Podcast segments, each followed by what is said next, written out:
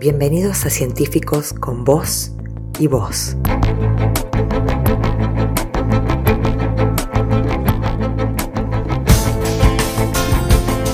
Podcast del Ministerio de Ciencia y Tecnología de la provincia de Córdoba.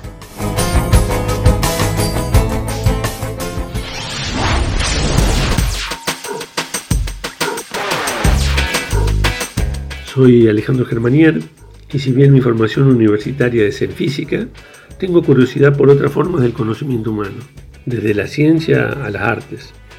Me especialicé en el grupo de espectroscopía atómica y nuclear de la Facultad de Matemática, Astronomía y Física de la Universidad Nacional de Córdoba.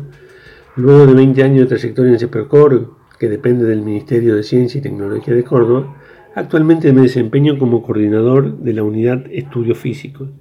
Formamos parte de esta unidad analítica especialistas en química, farmacéutica, ingeniería agronómica, biología y, por supuesto, también física. Desde hace 15 años, la unidad de estudio físico colabora con distintas instituciones, investigadores y profesionales en el estudio de objetos o materiales del patrimonio cultural tangible. Ellos comprenden un muy extenso periodo de tiempo, entre aproximadamente 9.000 años atrás, o como se indica en la literatura científica, 9.000 años antes del presente, hasta la actualidad. Este periodo comienza con los estudios sobre materiales líticos de las sociedades cazadoras y recolectoras de la región de Ongamira, realizados a solicitud del Instituto de Antropología de Córdoba, hasta la reciente restauración del Teatro Libertador San Martín por la Agencia Córdoba Cultura. Dentro de ese periodo también se analizaron piezas y materiales del arte colonial y jesuítico. Estos estudios se centraron inicialmente en la identificación de pigmentos inorgánicos con fluorescencia y difracción de rayos X. En algunos casos, como las policromías en tallas de madera del patrimonio jesuítico, recurrimos a técnicas complementarias como la radiología convencional, la tomografía axial computada, la microscopía electrónica de barrido y la microscopía óptica confocal. Retomemos el caso de la reciente restauración en el año 2018 del Teatro Mayor de nuestra provincia. ¿Qué desafíos planteó su restauración? Se sabe que el teatro fue construido a finales del siglo XIX, pero intervenido en repetidas ocasiones a lo largo del siglo XX. Algunas de aquellas intervenciones fueron registradas y documentadas, mientras que otras no. En aquel entonces no siempre tenían el afán de conservar su aspecto original, solo pretendían mejorar su apariencia. Los especialistas en restauración solicitaron nuestra colaboración analítica para la identificación de todas las intervenciones anteriores con el objetivo de recuperar el aspecto que le dieron el arquitecto Francisco Tamburini y el artista plástico Arturo Nembrini Gonzaga.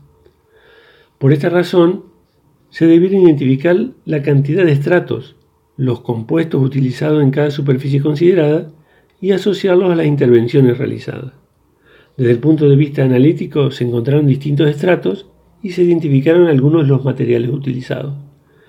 Conociendo los compuestos químicos presentes y los pigmentos utilizados, los expertos podían reconocer las intervenciones registradas e identificar las no documentadas, diferenciando los sustratos preparativos y los estratos finales de acabado de cada intervención. Esto permitió además adoptar la mejor estrategia para su fijación o remoción según correspondieran.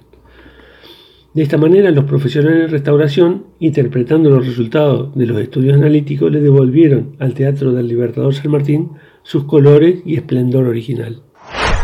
En estos momentos, en CEPROCOR, estamos llevando adelante un proyecto que consiste en contribuir con herramientas analíticas a la caracterización de los materiales constituyentes de objetos del patrimonio cultural de la región central de Argentina. Son piezas del patrimonio cultural aquellas que más allá de su valor material, tienen un valor simbólico de representación de una época, una comunidad y un estado del espíritu humano.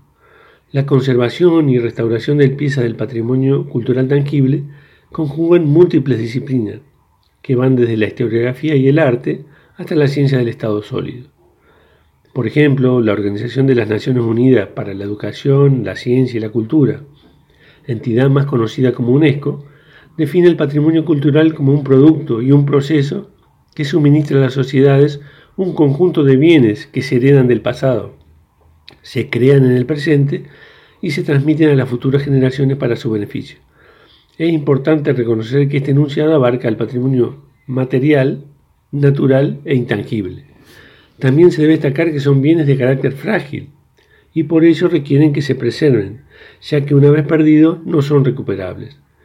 Por ello alientan a identificar, conocer y estudiar el patrimonio para poder resguardarlo. De forma abreviada podemos decir que la espectroscopía estudia la interacción de la radiación con la materia. Por lo general, esta interacción produce absorción o emisión de energía radiante. La radiación emergente es la que nos interesa y que puede ser detectada y analizada por instrumentos o equipos específicos. Luego, valiéndonos de una base teórica y software específico, podemos interpretar los resultados e inferir algunas características o propiedades de la materia. Es justo reconocer que la espectroscopía tiene múltiples aplicaciones en variadas disciplinas científicas y en muchas ramas de la tecnología. Las principales metodologías instrumentales con las que contamos son la espectrometría de fluorescencia de rayos X y la difracción de rayos X. A través del Sistema Nacional de Grandes Instrumentos también tenemos acceso, entre otras técnicas, a la microscopía electrónica de barrido. Veamos qué resultados obtenemos con estas herramientas analíticas. La fluorescencia de rayos X permite determinar qué elementos químicos constituyen una muestra sólida o líquida y cuáles son sus concentraciones. En otras palabras, cuáles y cuántos átomos de cada elemento químico tienen esos materiales.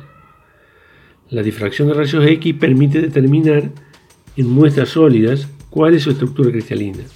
Esto nos dice cómo están distribuidos en el espacio esos átomos.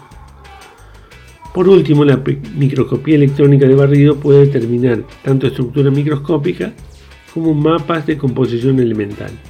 De esta forma, consideramos la heterogeneidad, la no uniformidad de las mezclas de distintos materiales y cómo se distribuye en el espacio a escala micrométrica.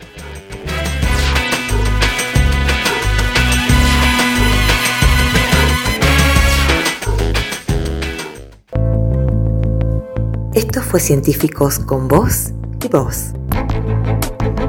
Una propuesta de divulgación científica para que investigadores e investigadoras de Córdoba compartan sus saberes, aprendizajes y conocimientos.